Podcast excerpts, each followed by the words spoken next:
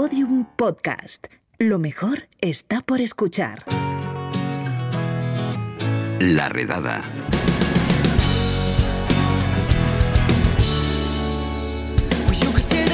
Carlos Cano de Gastro, ¿qué tal? Hola Lucía, ¿cómo estás? Bien, ¿y tú?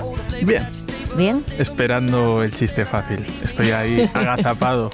No sé, a veces no me salen. ¿eh? Ya verás como sí. Bueno, ya veremos. ¿De qué nos vienes a hablar hoy? Pues de una fruta que yo creo que le gusta a todo el mundo, ¿no? Los aguacates. Ah, sí. Bueno, eso es el primer error, ¿no? Hay gente que no considera el aguacate una fruta o que no sabe que es una fruta. ¿No? Eh, eh, tenemos que volver a primero de gastronomía, ¿te acuerdas? Sí, Aquel sí, sí, es una episodio, fruta. ¿Qué es una una verdura? fruta. ¿Qué es una fruta? ¿Un fruto? Esto ya lo contamos. Sí, Bueno, eh, en todo caso, aguacates, ¿a ti te gustan? me encantan. A mí también, me chiflan. De hecho, eh, hay pocos productos a los que le hayan dedicado una canción con tanto entusiasmo como hizo Joan Colomo con este Fruit Tropical.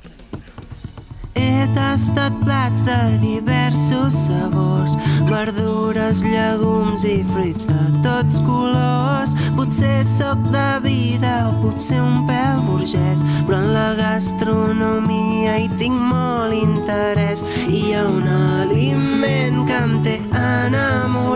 Un alimento que le tiene enamorado, que es el aguacate, lo canta en catalán, pero bueno, más o menos yo Sí, creo que se yo, entiende. Yo con todo lo del el proceso y todo ya soy tengo nivel B2 de catalán. Vale, perfecto. Sí.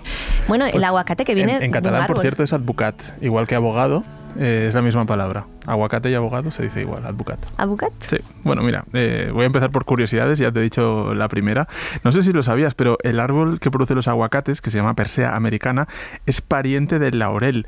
Y de hecho, el, el laurel, la hojita esa que le echas Sí. a las lentejas, pues eh, en México las hojas del árbol del aguacate se secan, se trituran, tienen un aroma parecido al estragón y se Mm. utilizan para cocinar pues, guisos de pollo, guisos de, de lo que sea. Eh, aquí lo que más nos gusta es el fruto, no, Sí. no la hoja, que no se utiliza hasta donde yo sé. No, no mucho. Y es una pena, ¿eh? porque sabiendo que tiene este potencial aromático. Pero bueno, el aguacate es eh, saludable, es vegano, es real food. Mm, Tiene muchas ventajas. Eh, ¿Es caro? Es Bueno, de caro, eso hablaremos luego. depende, sí. Sí. Eh, a ver, a nivel nutricional sí que es, es un alimento que es rico en nutrientes, eh, con muchas vitaminas, con minerales y con grasas mono y poliinsaturadas.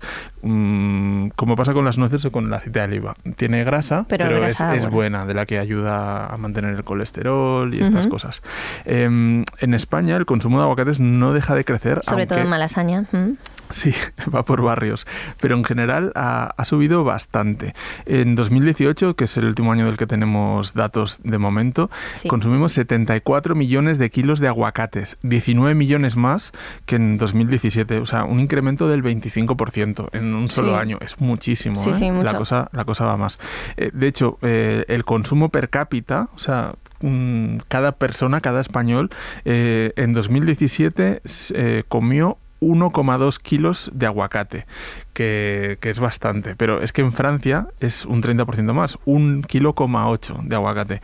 Muy lejos, eso sí, del consumo de Estados Unidos, donde cada americano se come 5 kilos de aguacate. ¿Cinco al año. kilos? Sí, sí. Eh, quizá tiene que ver que... Instagram. Instagram, pues, o sea, eh, los Instagrams de Estados Unidos, mm, claro. sí, nos- va muy por delante. Yo sigo, yo sigo alguno de estos que hacen recetitas y a todo le ponen aguacate. Aguacate por aquí, aguacate por allá, sí. Supongo que tiene mucho que ver que la principal eh, zona productora es México, entonces los tienen, los tienen más tienen más cerca, cerca, les claro. llegan en mejores condiciones seguramente de lo que nos llegan Y Perú y Chile, ¿no? a También. nosotros. Perú, Chile, Sudáfrica, también hay bastante producción de aguacate en España. ¿eh? Eh, llegaron a Málaga en la década de los 70 y actualmente tanto en Málaga como Granada se produce gran parte de- del aguacate en España, pero también en zonas como Canarias, en otras provincias andaluzas como Huelva o Cádiz e incluso en, en la comunidad valenciana. Anda. Sí, en todos estos sitios se, se produce aguacate. A mí el aguacate me encanta. Tengo un problema con el aguacate. Bueno, que supongo que lo tendrán muchos oyentes. Y es que al tacto no sé si está bueno o está malo. ¿Esto cómo se puede saber?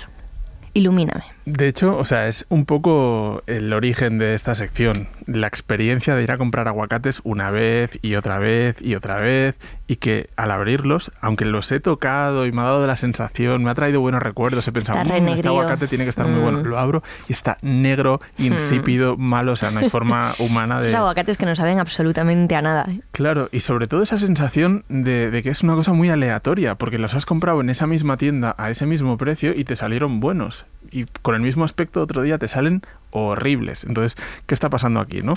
Eh, me he preguntado si realmente hay un truco, si hay una forma de saber si un aguacate va a estar bueno o no, porque como te decía, llevo unos meses de, de mala racha.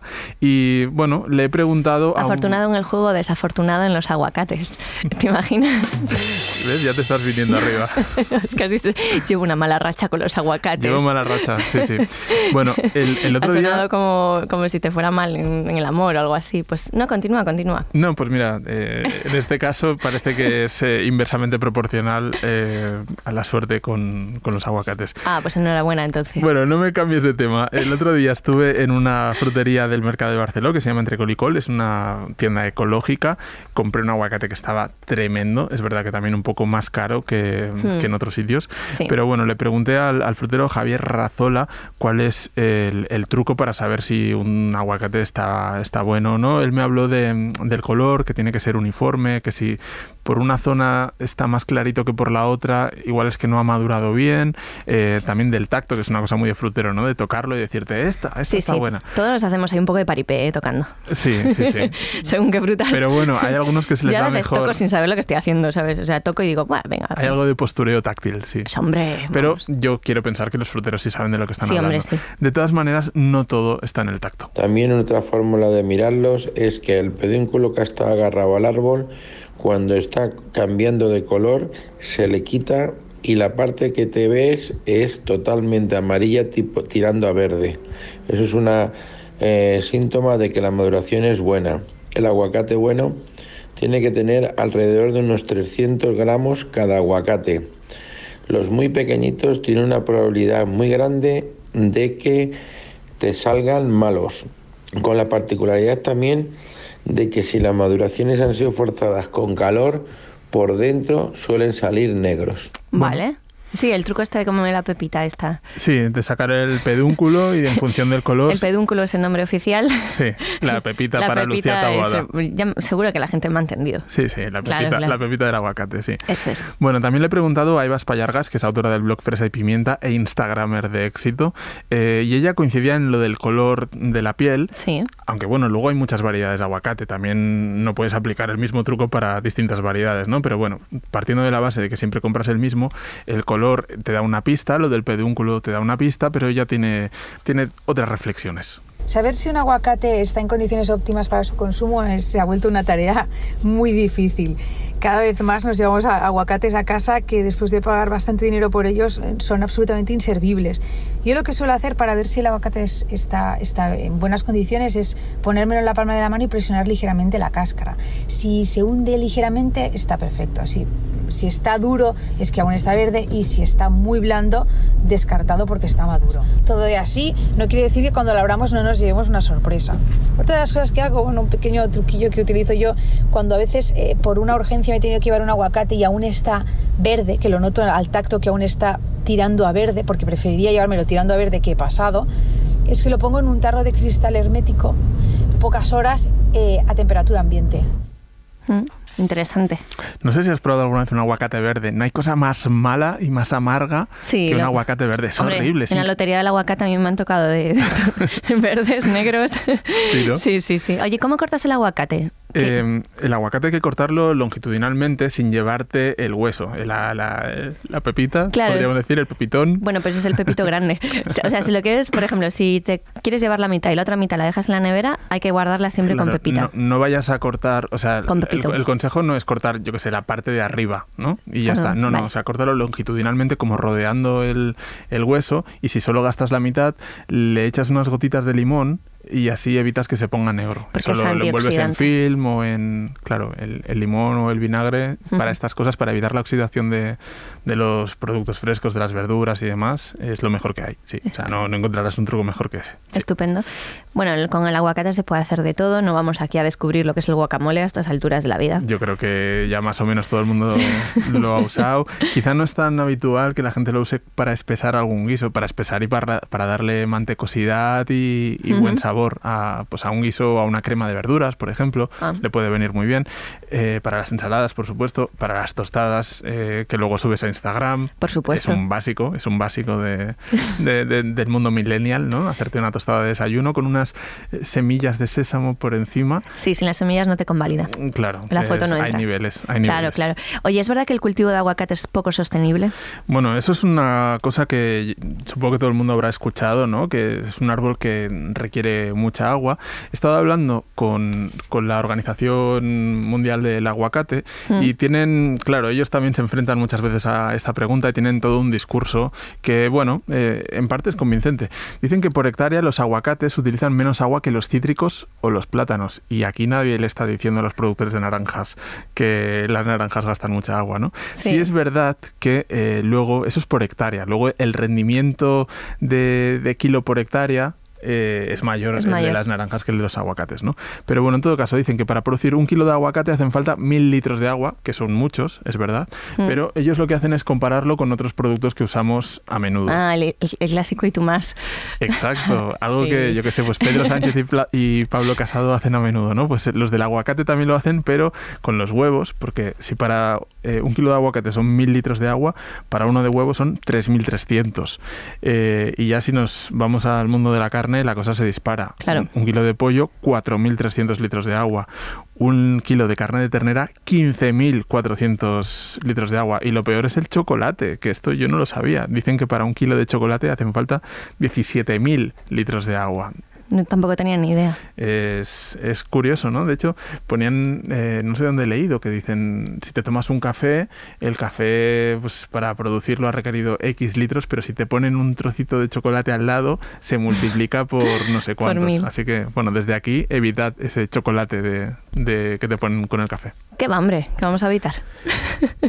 ¿No? Bueno, no sé, a ver, no, por, por conciencia ecológica. Todo por el medio ambiente. Yo de hecho le he preguntado también sobre el aguacate Sí. a un eh, cocinero, bloguero de origen alemán que se llama Sebastian Simon o Simon, Mm. eh, que tiene una, una web que se llama Gourmet Like Me, pero además acaba de publicar un libro muy interesante que se llama Cocina Zero Waste. Es esta filosofía de Sí, no usar plástico, reciclaje a tope, consumir lo mínimo. Nada Bueno, de carne, supongo. Bueno, sí, carne, carne. Claro, un poco el rollo es la conciencia, ¿no? Sí. Tampoco se puede pasar mm, de un extremo al otro de un día, de un día para, para otro, pero sí que te da consejos muy interesantes y él usa bastante el aguacate. eh, en el poke hawaiano, Mm. en las arepas, eh, hace hummus en el que también puede meter un poquito de aguacate, eh, platos eh, peruanos como la causa limeña, el ceviche, eh, ensaladas, por Qué hambre. supuesto. Qué hambre. Sí, bueno, todo esto, el, el aguacate, él lo utiliza.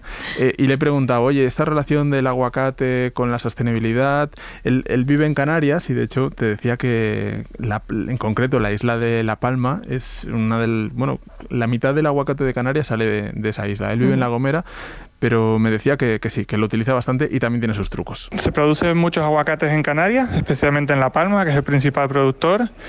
Y tengo que decirte que en las islas no solo están buenísimos, sino también baratísimos. Eso es una diferencia que allí se nota muchísimo.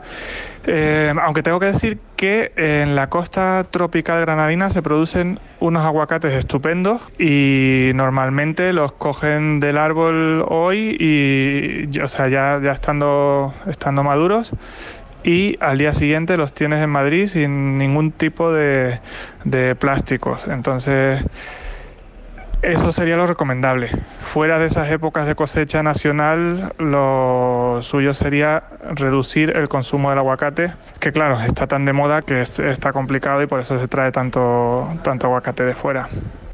Al final, el truco definitivo, eh, dado que no hay una cosa así como súper exacta, yo creo que es jugar con la estadística. Si tú sabes que el aguacate viene de una zona relativamente cercana, como puede ser Málaga o Granada, que es lo más cerca que, podemos tener aquí, em, probablemente el proceso de maduración habrá sido más natural, sin cámaras de frío, no habrá viajado tanto, no se habrá pasado tres meses en el contenedor de un barco vete tú a saber a qué temperaturas, ¿no?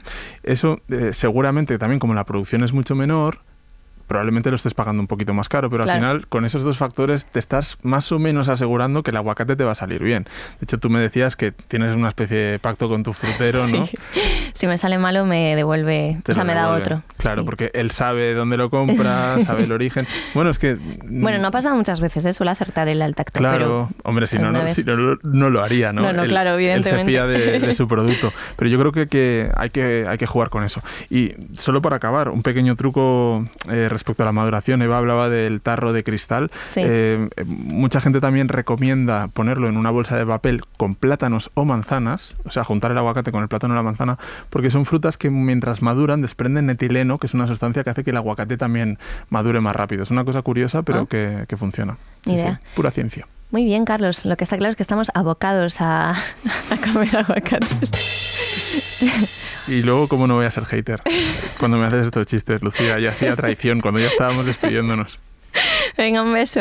Chao. Bueno, pues hasta aquí el podcast de hoy, pero antes de marcharnos, aguacate. La más poderosa razón para alabar la existencia del aguacate es obviamente el guacamole. Y para hacer un buen guacamole bueno, primero hay que seleccionar unos buenos aguacates, como bien ha explicado Carlos Gastro, ¿vale? Con sus trucos para seleccionar aguacates. El resto de ingredientes no los voy a decir porque si no los conoces no deberías tener derecho a escuchar este podcast ni ningún otro. O sea, un guacamole es una cosa tan básica, ¿no? Tienes que saber hacer un guacamole. Bueno, pues hay un truco, hay un truquito muy bueno que es echarle una anchoa. Y eso la verdad es que le da un golpecito muy rico. Bueno, pues hasta aquí nuestros consejos culinarios. Un saludo de Lucía Taboada, Juan López y Juan Granaz. Adiós. Todos los episodios y contenidos adicionales en laredada.com. Síguenos en Twitter arroba redada y facebook.com barra laredada podcast.